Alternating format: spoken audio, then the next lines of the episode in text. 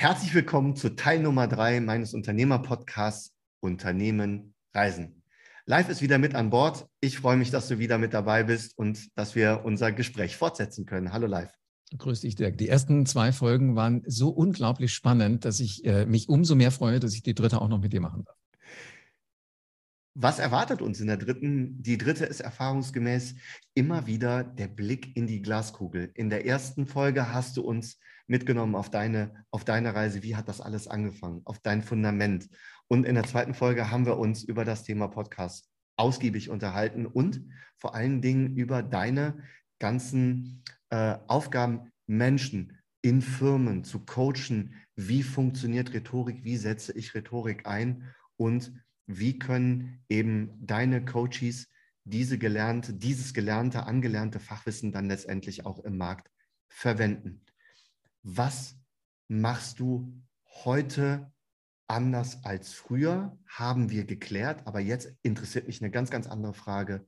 Was ist deine Vision? Deine Vision für die nächsten, für das nächste Etappenziel, egal wie lang das ist. Mhm. Also ich, ich, ich sage schon mal, mein, letzte, mein, mein nächstes Etappenziel ist wahrscheinlich auch das letzte. Also ich sage mal so die nächsten zehn Jahre. Danach will ich die Füße hochlegen. Okay. Und äh, in der Zeit geht es mir darum, den Begriff Rhetorik, wo ich gemerkt habe in den letzten Jahren, jeder kennt den, jeder sagt auch, ist wichtig, aber wenn du fragst, äh, gut, buchst ein Seminar, sagen die, nee, wieso? Wofür? Also, weißt du, du kannst das nicht greifen. Mhm. Äh, was was mache ich mit zehn Rhetorik? Mhm. So. Und wenn du aber näher an die Leute rangehst, dann sagen die dir, ich muss schlagfertiger werden. Ich muss Menschen endlich überzeugen. Ich muss Menschen so in meinen Dunstkreis reinkriegen. Ich muss sie begeistern muss sie abholen. Das ist eigentlich nichts anderes als Rhetorik, aber das ist ein Ziel. Und äh, das habe ich jetzt verstanden. Und mein Ziel ist es, äh, der Kräuter sagte mal, er will eine Million Menschen zu besseren Verkäufern machen. Ich will eine Million Menschen zu überzeugenden Unternehmern machen. Mhm. Also die aus jeder Pore rausschwitzen, was ist ihre Version? Die aus jeder Pore rausschwitzen, was machen sie anders? Die das definieren können, die das sagen können, die das in Worte fassen, die sie denken können, aber die sie sich noch nicht trauen zu sagen. Weil ganz häufig kriege ich die Frage gestellt, äh, live kann man das sagen? Mhm. Und wenn ich dann sage, naja, du kannst es ja scheinbar denken. Der Weg vom Hirn zum Mund ist, selbst wenn du einen ziemlich großen Schädel hast, zehn Zentimeter. Mhm. So, lass es raus. Mhm. Und schlimmstenfalls würde irgendeiner sagen, das war jetzt aber nicht so, wie ich mir das vorgestellt habe. Mhm. Aber dann hast du was gelernt. Ansonsten wirst du immer mit der Frage rumlaufen, kann ich das sagen? Und solange du das nicht ausprobierst oder nicht mal jemanden fragst, äh, der dir vertraut ist, in der Familie, im Unternehmen oder wo auch immer, dann wirst du es nicht rausfinden. Also diese Sicherheit, die möchte ich Menschen geben, weil das ist so die, der Summenstrich. Wenn ich mir angucke, ähm, wer mit mir gearbeitet hat, und so die Unternehmer, die wirklich eine Tiefe hatten, die perfekte Produkte gemacht haben, die es verstehen, das wirklich auf die Spitze zu treiben. Weißt du, so dieser deutsche Ansatz, 100 Prozent reicht nicht. Bei 120 Prozent fangen wir endlich an, es zu vermarkten. Ähm, das ist so unsere Denkweise, die sich aber dann immer ärgern, dass irgendwann einer kommt, der die Idee auch hatte, der sie aber wesentlich schlechter umsetzt. Aber weil er in der Lage ist, das so darzulegen, dass Kunden überzeugt sind, dann greifen die bei dem zu. Also die lassen sich die Butter vom Brot streichen, sehenden Auges halten dem anderen noch das Brot hin. Das ärgert mich. Und das hat mich schon im Radiostudio auch immer geärgert. Damals habe ich es nur noch nicht begriffen, dass es mich ärgert. Ja, kennst du die Situation? Mhm. Und äh, denen möchte ich halt heute helfen, dass die entspannter zu Werke gehen, dass die sich mhm. das trauen, dass die verstehen, gute Idee ist eins, Gutes drüber erzählen ist das zweite.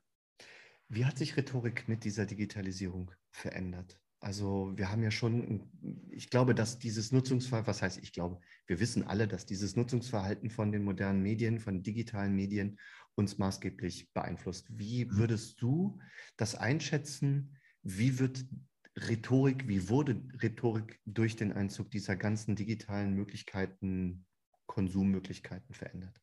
Der Wortschatz hat sich ganz extrem nach unten entwickelt. Mhm. Also du, du redest heute nicht mehr in solchen Fachworten. Hm. Die aber, um ehrlich zu sein, vorher auch schon Quatsch waren, weil du sie kaum rausgekriegt hast. Ja. So, ich sage immer gerne, der unsinnigste Satz in der deutschen Sprache ist, ich schreibe eine Rede. Mhm. Such den Fehler. Also entweder schreibst du, dann hast du eine, eine ganz andere Art von, von, von Wortschatz. Das Schlimme ist, den habe ich letzte Woche noch gesagt. Die meisten machen das ja auch. Sie schreiben sich alles auf, aber ist eigentlich Quatsch. Ähm, weißt du, wenn du schreibst, nimmst du etwa 40.000 Worte in der deutschen Sprache her, um ein schönes Schriftbild hinzukriegen. Hauptsatz, Nebensatz, Relativsatz, wirklich alle Wortarten, die du so kennst. Wenn du redest, machst du das nicht. Nee.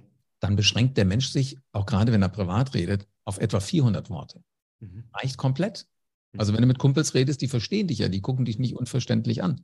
So, und äh, das ist das, was, was wir wieder hinkriegen müssen. Und das hat sich verändert aus meiner Sicht ganz extrem. Auch dieses, ich muss mich mal trauen, was zu sagen, das ist, ist notwendig heute, weil durch diese Art und Weise, wie wir beide uns ja auch hier zusammengeschaltet haben, ist es privater geworden. Das meine ich nicht inhaltlich, aber das meine ich so von, von den äußeren Rahmenbedingungen her. Ich habe nicht mehr das Gefühl, ich sitze in der Firma. Mhm. Ja, das stimmt. Im Gegenteil. Man hat doch den ein oder anderen Videocall jetzt mittlerweile, wo im Hintergrund sogar noch Bügelbretter zu sehen sind oder mhm. wo man daran doch vergessen hat, diesen Unscharffilter anzumachen. Und das ist wirklich sehr privat geworden. Da gebe ich dir völlig was, was recht. ist das Schlimmste, was du gesehen hast bei, bei so einer Situation, wo der Unscharffilter weg war? Dass die, äh, dass, die, dass die Partnerin tatsächlich hinten durch einen Videocall Poulrü äh, einmal durchgelaufen ist. Und, was, ähm, das heißt Poulrü? Also einfach mal äh, durch. Nackt. Okay. Also die war nackt. Mhm. Also die war komplett nicht bekleidet und äh, ist durch den Videocall gelaufen. Und es waren, glaube ich, damalig ähm, sechs, äh, sechs Teilnehmer. Es war schlagartig Ruhe, schlagartig. Und der, der ja auch, auch auf den Monitor geguckt hat und ja auch diese Galerieansicht hatte, dem sind fast die Augen rausgefallen. Das war so eine lustige Situation. Der hat sich sofort rausgeschaltet, der war dann raus. Ich weiß nicht, was danach passiert ist. Ist auch egal.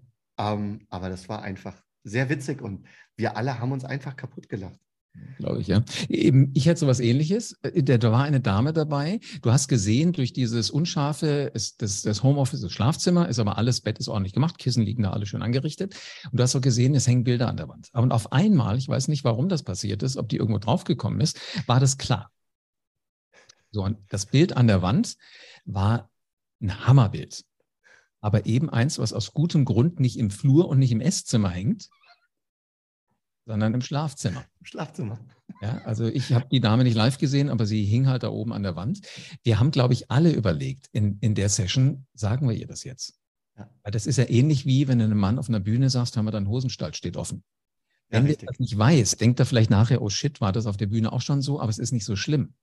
Und das hat ihr keiner gesagt. Und dafür bin ich auch nach, nach wie vor dankbar, weil ich glaube, dann wäre für sie der Tag gelaufen gewesen. So Richtig. weiß sie es vielleicht bis heute nicht, dass sie auf einmal durch klaren Hintergrund uns intimste Einblicke im wahrsten Sinne des Wortes gegeben hat.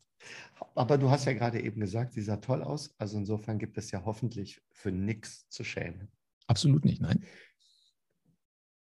Wie siehst du, gerade für Firmen, du arbeitest ja wirklich sehr, sehr intensiv im Coaching-Bereich mit, mit mittelständischen Firmen, äh, mhm. mit großen mittelständischen Firmen zusammen und coach dort ähm, die Führungsetage oder Vertriebsmannschaften und bildest sie halt genau in deinem Fachgebiet der Rhetorik aus. Wie siehst du die Veränderung im Markt und wie würdest du das einschätzen, äh, da die Reise hingeht? Das dezentrale Arbeiten ist ein Thema. Wir alle müssen uns mit digitalen Kommunikationsmitteln und auch mit der Umsetzung in, äh, in diesen Sachen auseinandersetzen. Aber wie glaubst du, äh, wird das in Zukunft eingesetzt und welche, äh, welche Relevanz wird es haben? Eine ganz hohe. Also ich glaube, Digitalisierung wird aus dem Weiterbildungsbereich nicht mehr weggehen.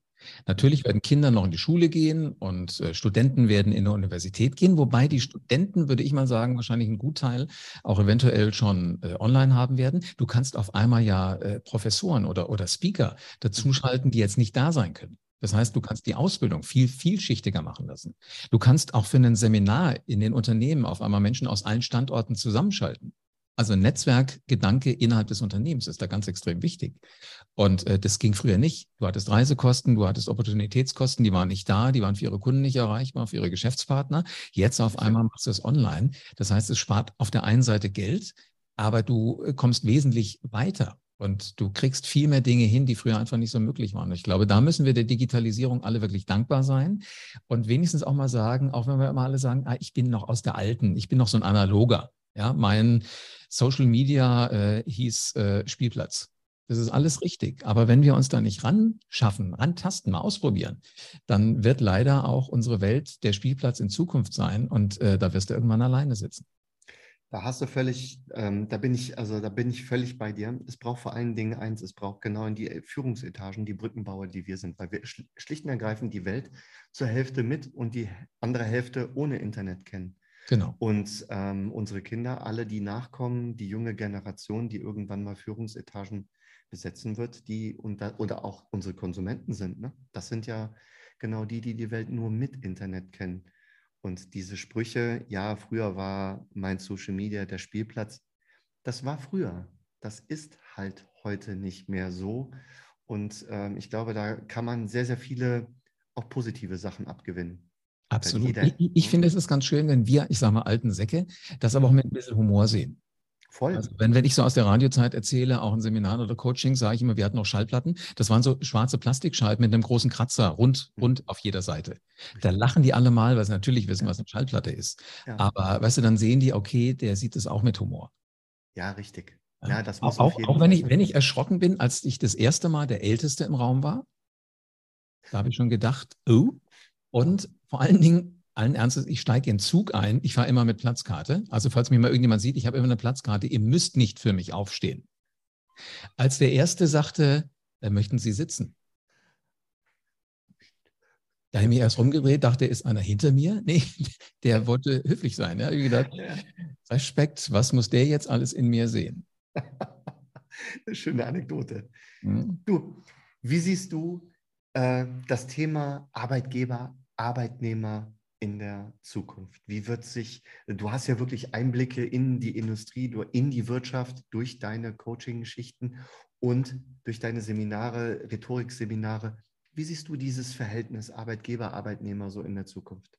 Also wenn ich viele Jahre zurückdenke, war das immer so, der Arbeitgeber ist die äh, wichtigere Instanz, die gewichtigere Instanz und der Arbeitnehmer ist der, der irgendwas machen muss, was man ihm zuteilt ich habe den Eindruck, dass diese Aufteilung sich immer weiter ja, verabschiedet. Ja, es verschwimmt immer mehr. Es ist nicht mehr so, dass der Unternehmer alles weiß, ganz im Gegenteil. Mitunter ist der oberste Chef auch gerne mal der Dümmste im Raum. Das meine ich jetzt nicht despektierlich, aber der hat andere Aufgaben als die, die wirklich entwickeln sollen oder die, die verkaufen sollen oder die, die äh, produzieren sollen. Der muss den, den Überblick haben. Und äh, im Grunde genommen wirst du so eine Zusammenarbeit haben, auf einer ganz anderen Ebene. Ich meine, guck dir die, die jungen Unternehmen, die Startups an. Die arbeiten alle zusammen in einem Raum, fürs erste Mal in so einem Coworking Space, vielleicht an einem, an einem alten Ikea-Tisch und äh, sitzen da alle dran. Oder ein, eins habe ich jetzt schon mal gesehen, die hatten echt einen alten Tapeziertisch. Mhm. Ich sorge, dass mein Laptop runterfällt, weil ein Tapeziertisch ist nun wirklich alles andere als stabil. Aber fangen wir an. Weißt du, und, die, und dieser Spirit, der da entsteht, diese Gedanken, diese Erinnerung, die du daran haben wirst, die motivieren, glaube ich, so sehr, dass viele Prozesse, die früher 20 Jahre gedauert haben, die sind heute in 20 Monaten durch. Mhm. Also auch so als, als Unternehmensentwicklung. Und, und dieses anders zusammenarbeiten, das ist natürlich für einen Arbeitgeber eine Chance auf der einen Seite, aber auch ein Risiko. Er darf natürlich die Zügel nicht zu locker lassen, weil er hat immer noch die Verantwortung und äh, er muss immer noch die, die Schecks unterschreiben, die dann einmal im Monat an die Mitarbeiter gehen. Ich glaube, eine große Herausforderung tatsächlich für die Führungsetagen wird sein, zu verstehen, dass man vom Chef zum Leader wird. Ne? Mhm. Also zum, zum ähm, ja, zur klassischen Definition zur Führungskraft. Führen. Ne? Äh, und nicht delegieren, also delegieren schon, aber nicht vorgeben, nicht Chef sein, sondern Freiräume geben, zuhören. Ich glaube, da hat sich doch auch gerade in der, gerade in der letzten nicht allzu langen Zeitperiode doch sehr, sehr viel verändert, auch durch das dezentrale Arbeiten. Auch diese Verantwortung, die man da jetzt als Arbeitgeber hat, wenn die Menschen im Homeoffice sind. Ne? Wie schule ich die? Wie motiviere ich die, wenn sie nicht bei mir sind? Also das, was du zu sagen hast, muss snackable sein, wie man heute sagt. Ja, richtig. Also es müssen genau. kurze Einheiten sein und da kann auch jeder Firmenchef, jeder, jeder Abteilungsleiter kann sein Smartphone hernehmen, erzählt da drei Dinge rein, was heute wichtig ist und richtig. postet das irgendwo hin. Ich meine, da, dafür sind Leute wie du da, die uns die Systeme bauen, ähm, womit ich das machen kann. Ich muss halt Richtig. halt dann sagen, ihr müsst da alle was reinfüllen. Ob das zwei Minuten sind, ob das eine Minute ist, who cares? Es muss halt irgendwas drin sein und das lebt von der Vielschichtigkeit, finde ich. jedes Absolut. Unternehmen ist vielschichtig. Was für coole Leute alle Unternehmen haben. Nur früher wurde das immer durch die Ablauf- und Aufbauorganisation komplett weggedrückt. Mhm. Ja, oder war schlicht und ergreifend nicht in der Sichtbarkeit, ne? Genau. Dass genau. man es mitbekommen hat. Heute ist natürlich durch die digitalen Dinge alles in der Sichtbarkeit. Ähm, wie siehst du die soziale Verantwortung von Firmen in der Zukunft?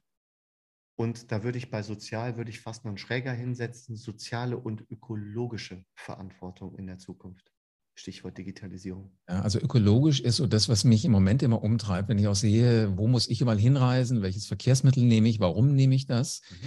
Ähm, ich bin mir nicht sicher, ist Fliegen schlauer, Zugfahren schlauer oder Autofahren schlauer? Jetzt kannst du natürlich immer sagen, ich kann ja Ablasshandel treiben, wenn ich fliege, dann, dann kaufe ich halt irgendwelche äh, Briefchen da, die das Ganze wieder egalisieren, die irgendwo einen, einen Wald aufbauen. Mhm. Ist mir aber, um ehrlich zu sein, zu viel zu denken. Ich glaube, wir müssen gucken, was, was wollen wir machen, was ist das Ziel. Und wenn mir jemand sagt, ich will Ideen haben, dann muss ich nicht mit dem für eine Stunde in Berlin zusammensitzen, wenn ich aus dem Rhein-Main-Gebiet komme. Dann können wir uns auch zusammenschalten. Das Ergebnis wird das gleiche sein, aber er darf von mir erwarten, dass er auch das kriegt, was er erwartet. Mhm. Und ich glaube, wenn da jeder sagt, ich gebe alles, was ich kann und ich baue um mich rum, um mein Geschäft, egal was das ist, so ein ökologisches ähm, ja, Umfeld, mhm. dann wird das funktionieren. Solange du nur sagst, alle anderen, nicht ich, dann ist das Quatsch. Also ich habe gerade gelesen, äh, warum so viele Dinge, was so im Moment Energiewende angeht, schiefläuft. Tatsächlich einer der Staatssekretäre im, im Wirtschaftsministerium ist halt so einer von den Umweltaktivisten äh, früher gewesen, war bei ATTAC und hat allen Ernstes im Europäischen Parlament gesessen, hat irgendein Klimathema mit abgenickt. Also so eine richtige Einschränkung. Was macht er danach? Setzt sich allen Ernstes äh, in Straßburg in Flieger, um nach Berlin zu fliegen. Da denke ich mir, welchen Einschlag hast du jetzt nicht gehört? Ja. Ja, also das ist für mich nicht authentisch. Ich liebe authentische Menschen. Die können schräg sein, die können überraschend sein, die können ungewöhnlich sein, die können merkwürdig sein. Merkwürdig übrigens, finde ich, ist das größte Lob, was dir jemand sagen kann. Weil du bist würdig. Exakt, genau. Ähm, also merkst du schon, Rhetorik, ich, ich bin so ein Wortästhet. Ich, ich, liebe die richtige Bedeutung aus dem Wort. Spitze. Ja, ja, spitze. Und ähm, so wird das gehen. Also das ist das Ökologische für mich. Und wenn du, wenn du das machst, hast du auch das Soziale dabei. Weil dann wirst du immer sagen, ich will, dass es meinen Leuten gut geht. Und mit meine Leute meine ich jetzt nicht nur meine Mitarbeiter, die dafür sorgen, dass es mir gut geht als Unternehmer. Damit meine ich auch meine Lieferanten, damit meine ich meine Kunden, damit meine ich auch den Mann, der mir meine Pakete bringt. Auch wenn ich mit ihm ja eigentlich gar kein großes, äh, keine große Geschäftsbeziehung habe, sondern ich habe mit jemand anderem, der ist nur dazwischen. Äh, warum bietest du so jemandem nicht auch mal eine Tasse Kaffee an? Stirbst du nicht? Ja. Und der wird dich nie mehr vergessen. Nee. Wertschätzung nennt man das, glaube ich. Ja, genau. mein Gott, ich könnte mich mit dir immer weiter unterhalten, weil das macht so viel Spaß. Äh, das sind so viele interessante Antworten, Themen dabei. Äh, die wirklich hoffentlich ah, auch da draußen so viele Impulse geben. Wir kommen zum Ende live. Und, ja, weißt du, äh, wenn ich dich ganz kurz unterbrechen darf, es muss auch immer jemand geben, der die Ideen aus dir rauslockt. So. Das Talent hast du. Und du hast am Anfang gesagt von unseren drei Podcasts, die wir jetzt gemacht haben, äh, du hast eigentlich mehr Respekt davor als, äh, als alles andere. Ähm, Respekt, wie du es machst, wie du das Gespräch führst. Das ist halt einfach Dirk Hendrischke, der Typ.